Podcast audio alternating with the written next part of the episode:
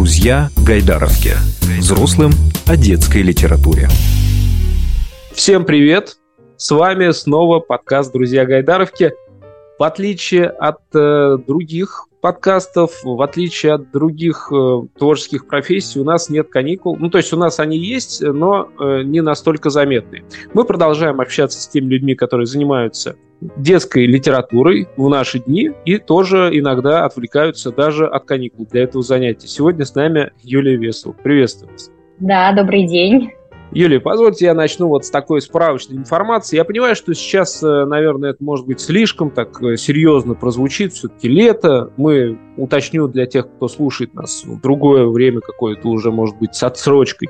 Мы общаемся с Юлей в 23 году, летом, но все-таки начнем так по-серьезному. Значит, Юлия Вес родилась э, в Волгоградской области.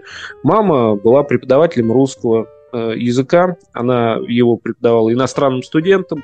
Папа долгое время возглавлял районную газету, был писателем-краеведом.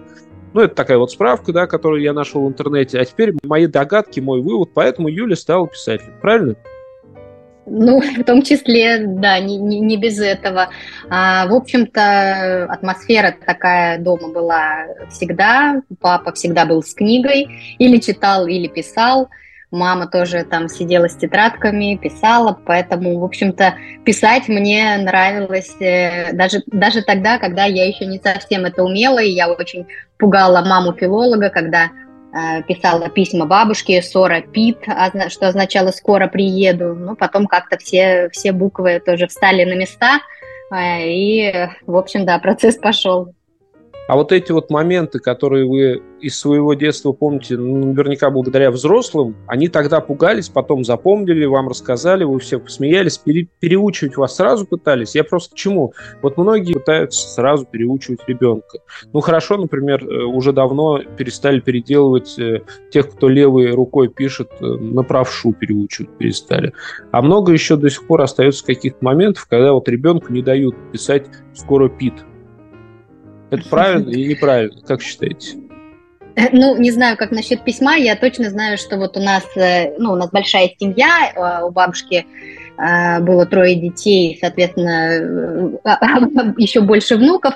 И когда вот маленькие что-то там коверкали, слова говорили неправильно, она вот с плеской руками говорила, только не исправляйте, не исправляйте, пусть маленьким побудет.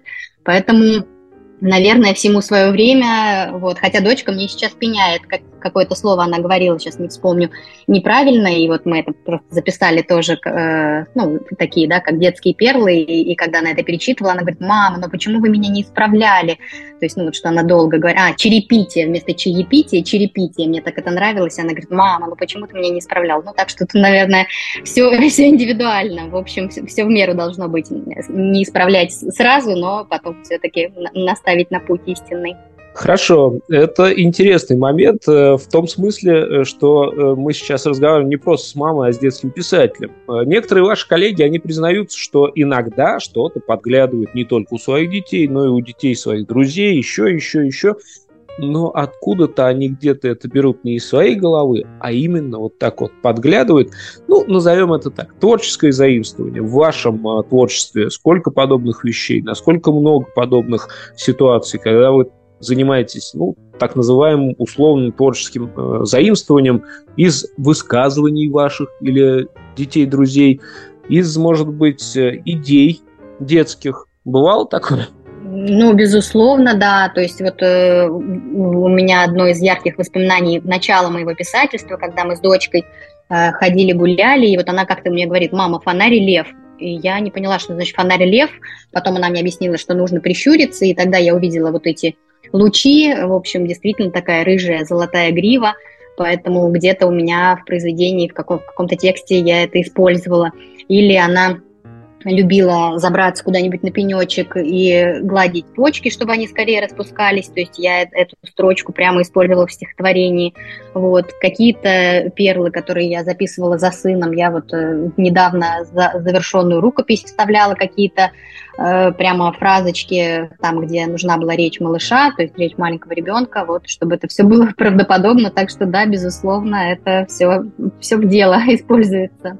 Ну, э, может быть, кому-то покажется странными эти вопросы, которые я сейчас вам задаю, но мы тут вот именно в подкасте «Друзья Гайдаровки» нередко говорим о каких-то э, рецептах, в том числе писательской кухне, и, в общем-то, ваши коллеги, вот вы сейчас э, делитесь этими рецептами. Почему? Потому что у нас подкаст про детскую литературу, но для взрослых.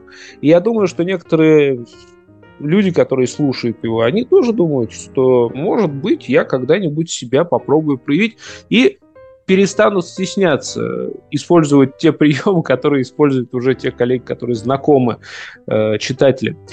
Вот вы э, рассказали сейчас о тех э, вещах, которые вам помогали. Я еще э, про это хочу спросить. Может быть, вам помогало то, что вы журналистом работали? Когда-то. Вы же, я так понимаю, не просто журналистом работали, а радиожурналистом тоже работали. Могу назвать вас коллегой, ну, даже не бывший, ну, бывших не бывает, скорее всего. Так э, как это все поспособствовало в творчеству, ну, в детской литературе? Ну, безусловно, мое образование, моя профессия, конечно, э, это был такой трамплин, такой мостик уже на пути к писательству. И э, когда, например, я работала над э, ну, вот, повестью «Патиссон и горькая редька», это летние приключения, а, в общем-то, я работала поначалу журналистом, потому что ну, я придумала героев, я придумала фактуру, где они будут действовать, ну, в общем-то, для того, чтобы набрать истории, да, ну, мне своих где-то, может быть, не хватило, и я буквально ходила с блокнотиком э, к брату, сестре, друзьям и расспрашивала их про их лето, вот, они мне вспоминали, рассказывали какие-то свои приключения, я это все фиксировала, и, в общем-то, можно сказать, что это а, такая документальная история, то есть там собраны э, все, все истории, которые так или иначе случались в жизни, пусть не с одними героями, да, с разными, но, в общем-то, это такая правда жизни. И я не бывшая коллега, в общем-то, мы коллеги, да, потому что я и сейчас работаю на радио, и э, вот это совмещение, оно очень такое полезное для меня. Но сейчас-то вы работаете, если я правильно понимаю, на детском радио и работаете с детьми в том числе? Да, все верно, поэтому вот я как раз э, держу руку на пульсе, я все время общаюсь с детьми, я вижу, как они э, там выражают свои мысли, что им нравится, какие они слушают песни, как они проводят время, так что да, я в этом наблюдении нахожусь постоянно конечно, подмывает задать вопрос, а вот если бы те, кто пишут детективы, общались с теми, кто совершает преступления, с теми, кто их ловит, интереснее было бы книгу эту читать или нет? Ну, ладно, я, пожалуй, не буду, замолчу. Вовремя замолчать, это тоже важно. Ну, по крайней мере, в родительной профессии. Пошутили и будет. Вы рассказывали сейчас про одну из своих книг и говорили о том, насколько журналистика помогала в ее создании. У меня другой вопрос. Ну, тоже про какие-то факты, вопрос про вопросы, про крота. Ну вот он не дает, не дает мне покоя, вот честно могу сказать, потому что я когда эту книжку взял, одну из да, книжку взял в руки, почитал, вижу, он везде лазит, значит, находит клады, монеты. Здесь я вынужден, обязан просто цитировать. Ой, а откуда тут эти смешные семечки? Ну и везет тебе, крот, вопрос. Это не семечки, а старинные деньги. Их чеканили из кусочков серебряной проволоки, оттого они вытянутые, а не круглые. Я, когда на эту фразу налетел, зацепился за нее и долго не мог с нее слезть. Однажды вот по моей журналистской профессии мне приходилось сделать сюжет про э, копейку, потом про рубль, ну, в общем, про такой исторического э, характера материал был. Когда вот подобные вещи вы пишете, это же для совсем-совсем маленьких ребят. Насколько это исторически точная информация? Как ее проверяют? И как она попадает к вам? Откуда? И насколько можно доверять всему то, что написано с участием вопроса? Крота, я имею. Ну, здесь спасибо, это не сам издат, это издательство, и я думаю, что если могут быть какие-то вопросы к автору, то э, крупному издательству вопросов меньше. В любом случае, когда автор сдает э, текст, информация проверяется, э, работают редакторы. Вот. Но помимо того, что вот, э, мы начали да, с э, разговора о моих родителях, папа был не только филологом, но он закончил историко-филологический факультет работал историком долгое время в школе и увлекался палеонтологией. Мы с ним э, ходили на раскопки и, в общем-то, рассказывал мне и про археологию, и дома э, у нас были коллекции монет, то есть он увлекался нумизматикой. Ну, в общем, он был такой уникальный человек, и э, множество э, знаний было, в том числе и от него. Но, безусловно, когда работаешь над текстом, даже для самых-самых маленьких, все проверяешь, ищешь в каких-то, ну, и, в интернете, и в исторических каких-то э, учебниках. Вот, так что здесь все так, как написано.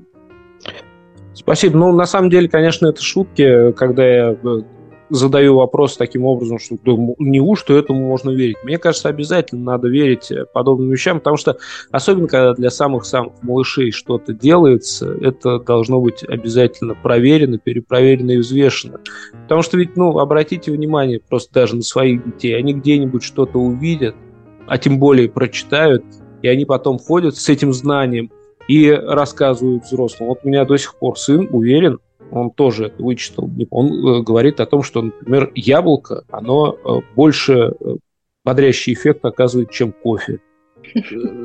Они запоминают это все. Нельзя нельзя им недостоверную информацию подсовывать. Я, можно ну, здесь вот подхвачусь да. к, к этой теме? Вот у меня есть книга «Вырастить динозавра» и э, книга не, с секретиком, книга с конвертом. Там э, в конце книги э, есть э, карточки и можно, то есть модели динозавров, которые можно собрать и самим сделать. И, в общем, мы такие веселые мастер-классы с ребятами проводим. И для того, чтобы было тоже полезно э, и интересно, я ну, придумала какие-то загадки, э, про динозавров, э, чтобы ребята могли их угадывать, э, там, с рифмами, диплодок, поводок, там, что-то такое. Вот, и, в общем, это такое интересное наблюдение, когда я задаю эти вопросы, и ребята меня начинают заваливать просто информацией. Они про этих динозавров знают э, гораздо-гораздо больше, чем мы взрослые. И такие факты они мне сообщают, что, в общем, непонятно, кто уходит, приобретает на этих встречах больше, дети или авторы. Поэтому, да, безусловно,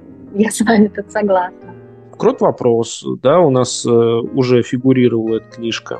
Вот сейчас про динозавров вы вспомнили. Патиссон «Горькая редька». Совсем разные, казалось бы, книги. А вот э, как по-вашему, детская книга, она вообще что-то должна ну, учить, просвещать, внушать или там вдохновлять? Я думаю, что со мной согласятся многие коллеги, многие авторы. Не хочется ставить вопрос вот именно таким образом, то есть, что вот, вот прямо должна.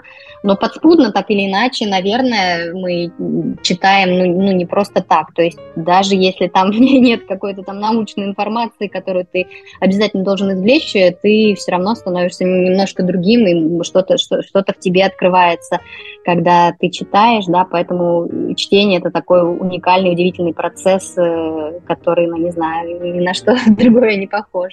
Я почему не стесняюсь такой вопрос задавать, потому что я разговариваю с детскими писателями, а они, мне кажется, ну, в данном как раз вопросе, ну, более, что ли, откровенные и э, более готовые на честный ответ. Потому что, ну, взрослому писателю задавать вопрос подобный ну, практически бессмысленно, как мне кажется. Ну, потому что они никогда не признаются, зачем они это сделали, зачем они это написали. А здесь э, все-таки, ну, можно и поделиться информацией, можно и поделиться тем, что такое хорошо, что такое плохо.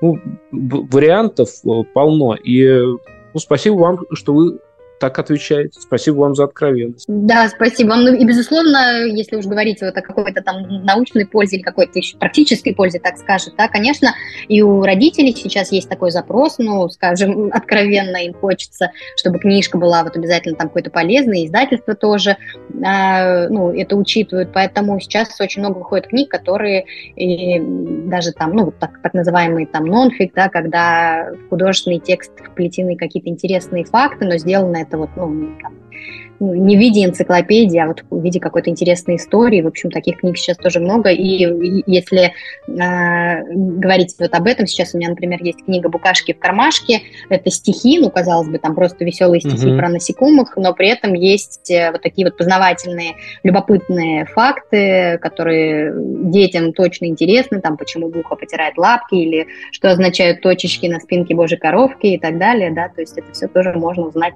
из книг. Сразу появляется вопрос, для какого возраста подобные книги? Ну, мне кажется, это вообще самый сложный для автора вопрос, для, для, какого, для кого вы пишете, для какого возраста, э, там, на какой возраст ваши книги. Нет, нет, это я Когда... сейчас не про все спрашиваю, я конкретно про Букашек, про Букашек. который скажем, Ну, воз, возможно, когда появляется интерес, да, то есть есть же дети, которые там, я не знаю, ему может быть и два года, и он ходит и показывает пальчиком на всех этих букашек, всех их замечает, и почему бы его не познакомить, да, а может быть это уже ребенок, который в школу пошел, и то, и не знаю, к, к урокам по природоведению, или как там сейчас это называется, окружающему миру готовится, и может там тоже подчеркнуть и что-то, да, и, и как-то весело провести время, читая стихи. То есть, мне кажется, тут такое, ну, все зависит от ребенка, от родителей, от интереса, но она на, на широкий, мне кажется, такой вот круг от малышей до младших школьников, наверное. Что-то еще, по вашему мнению, не по пометкам издательства, да, а по вашему мнению, вот для этого возраста, какие книжки еще из ваших можно посоветовать? Да, в общем-то, наверное, большинство моих книг, они как раз на этот возраст, дошкольники и младшие школьники, потому что а, у меня как раз э, не так много книг вот для ребят постарше, то есть мне немножко хочется уже э, перешагнуть этот порог и попробовать писать дальше, но пока как раз мои книги, наверное, все вот на этот возраст, и «Бумажная лотта», и э, книги издательства «Счастье внутри», там они в основном для малышей, это интерактивные разные-разные книжки.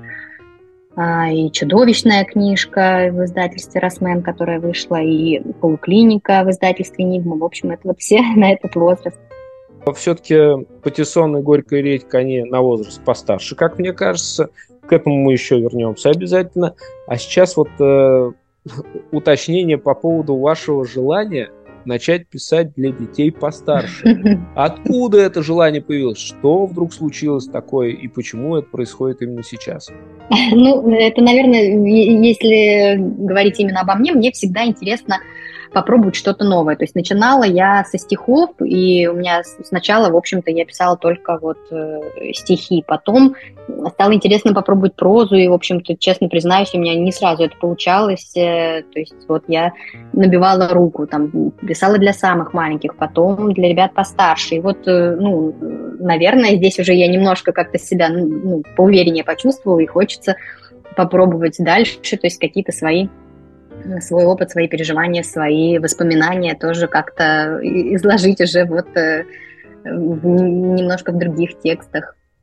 Интересное замечание. Я набивал руку, писал для самых маленьких. Вот мне почему-то, честно, всегда казалось, что очень сложно писать детские стихи. Именно вот стихи и именно детские.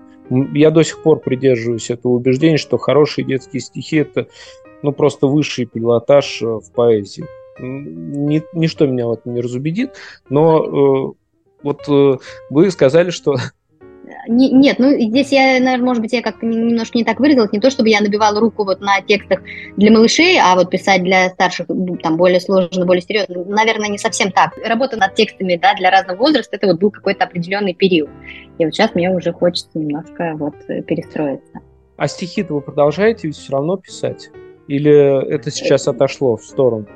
Только проза? Нет, я стихи продолжаю писать, и сейчас вот такая новая тоже у меня опция, когда наконец-то начали получаться ну, наверное, сказки в стихах, истории в стихах. В общем-то, наверное, честно скажу, это желание у меня было изначально, когда вот я начинала писать, но у меня это не получалось. То есть, и вот когда я сначала писала стихи, потом я немножко, да, вот поняла, научилась писать прозу, и вот когда у меня, ну, если так скажем, да, я владела уже двумя этими навыками, и вот только потом получилось это объединить и э, рассказывать уже истории в стихах. Вообще, что нужно, чтобы писателем быть, чтобы писателем стать? Может быть, э, учиться, но не только же учиться, что еще? Ну, во-первых, наверное, это в первую очередь желание, там, невозможность не писать, как многие говорят. То есть, ну вот тебе хочется, тебе это интересно, вот тебе интересно складывать буквы, слова, слова в предложения, да, то есть такой вот конструктор бесконечный. Вот. Ну, а если уже говорить о каких-то там практических вещах, ну, безусловно, это наблюдательность, это какое-то какое ну, здоровое любопытство, это какой-то интерес. То есть вот всегда же задают писателю вопрос, вот откуда вы э, берете вдохновение. Ну, вот отовсюду, да, идешь э, на облака смотришь, под ноги смотришь, на детей на площадке смотришь, в метро едешь, на людей. Иногда делаю какие-то зарисовки, вот едет интересный, любопытный человек, я себе в телефон записываю вот ну, характеристику словесную его образа, его, его внешнего вида. Ну вот, наверное, это. Я обещал несколько вопросов по поводу писательства. Что нужно, чтобы стать успешным писателем? Мне кажется, это, ну, на этот вопрос вообще невозможно ответить, потому что вот тоже что, что считать успехом, это какие-то большие ну, тиражи, это какая-то узнаваемость. То есть я себя там, например, причислить, ну, как бы не могу, чтобы я давала какие-то советы и рекомендации. Mm-hmm. Я должна сначала да. в этом быть уверена, что я успешный писатель. Сейчас вы слышали, как кокетничал Юлия Весова, но я, наверное, тоже неспроста задал вопрос, как стать успешным писателем именно Юлии Весовой. Ну, не хотите отвечать, пусть это будет вашим секретом, ладно. Не, не всегда хотят, знаете ли, успешные писатели делиться какими-то своими секретами. Ладно, хорошо, спрошу по-другому немножко. Как сделать так, чтобы твою книгу издали?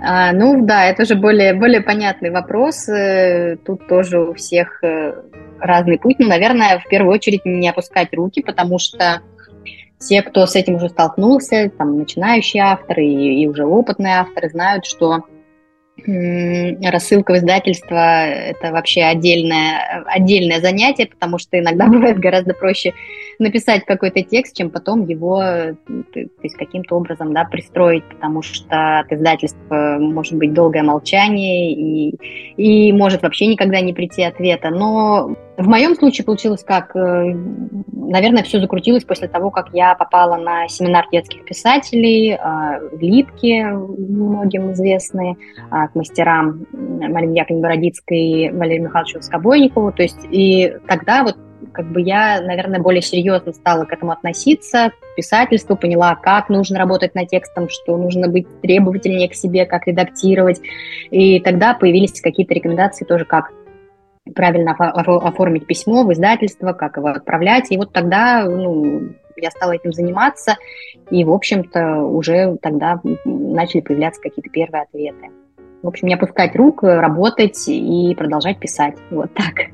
Ну, это все-таки на самом деле такая большая часть э, писательского труда.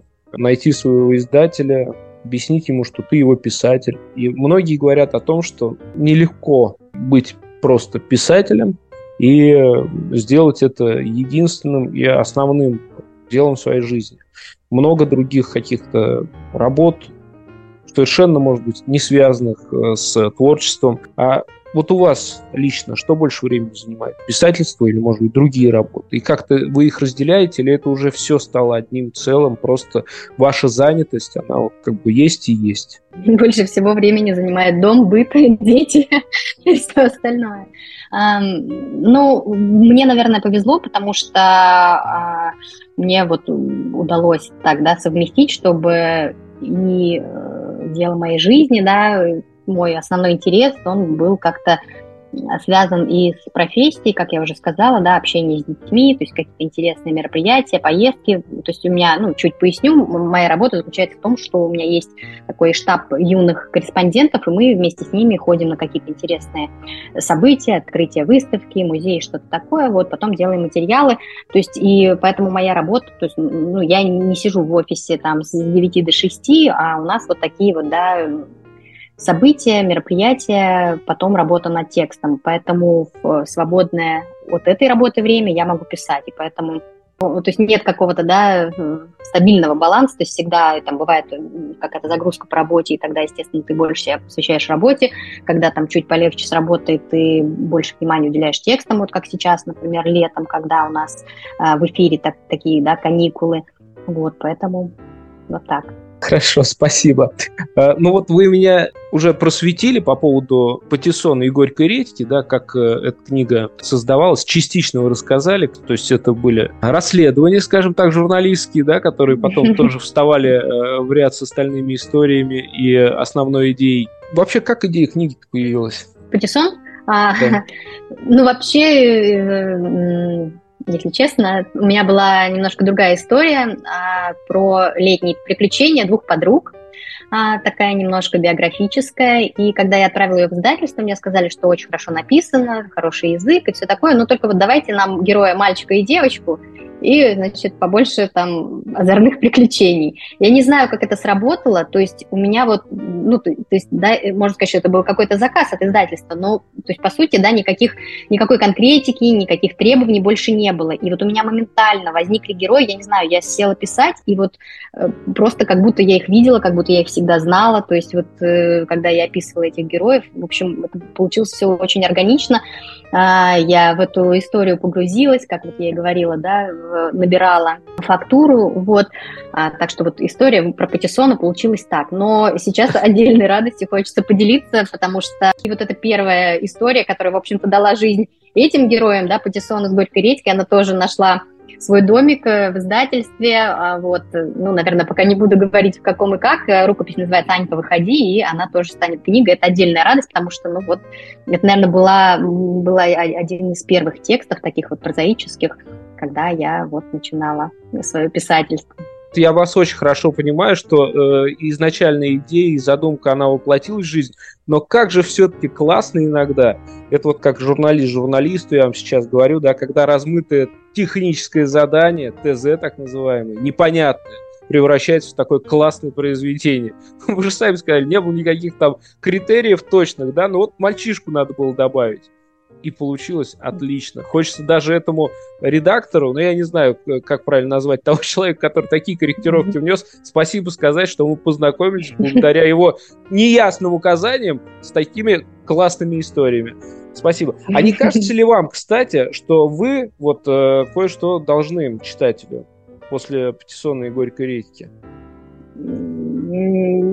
Поясните. Ну, продолжение, например. Вот я когда прочитал эту книжку, мне показалось, что, что какая-то недосказанность есть. Ну, так э, все готово, все, все для читателя. Продолжение действительно есть. Книга совсем недавно вышла, и, в общем-то, она почти так же и называется «Патиссон и горькая редька. Новая встреча». Все, нам пора заканчивать это интервью. Мы сейчас это, расходимся, я пошел продолжение искать. Буду читать его. Все тоже ваши поклонники, я думаю, поклонники вашего творчества, они тоже отправятся, ну, потому что, ну, это же, ну, это же не должно вот так вот просто закончиться. Будем продолжение читать. И что еще ждать э, от э, писателя Юлии Весовой в ближайшее время? С удовольствием поделюсь. Вот, э, ну, а, те, кто пишут стихи, знают, что пристроить, да, такое слово будем использовать не вполне а, может быть, художественную стихотворную книгу гораздо сложнее, потому что, несмотря на то, что дети, например, в маленьком возрасте гораздо лучше воспринимают и читают стихи, а, почему-то покупают их хуже. И вот поэтому особая и отдельная радость, что сейчас у меня готовится сборник стихотворений, который называется «Полная тачка чудаков и чудачек», то есть там такие веселые персонажи.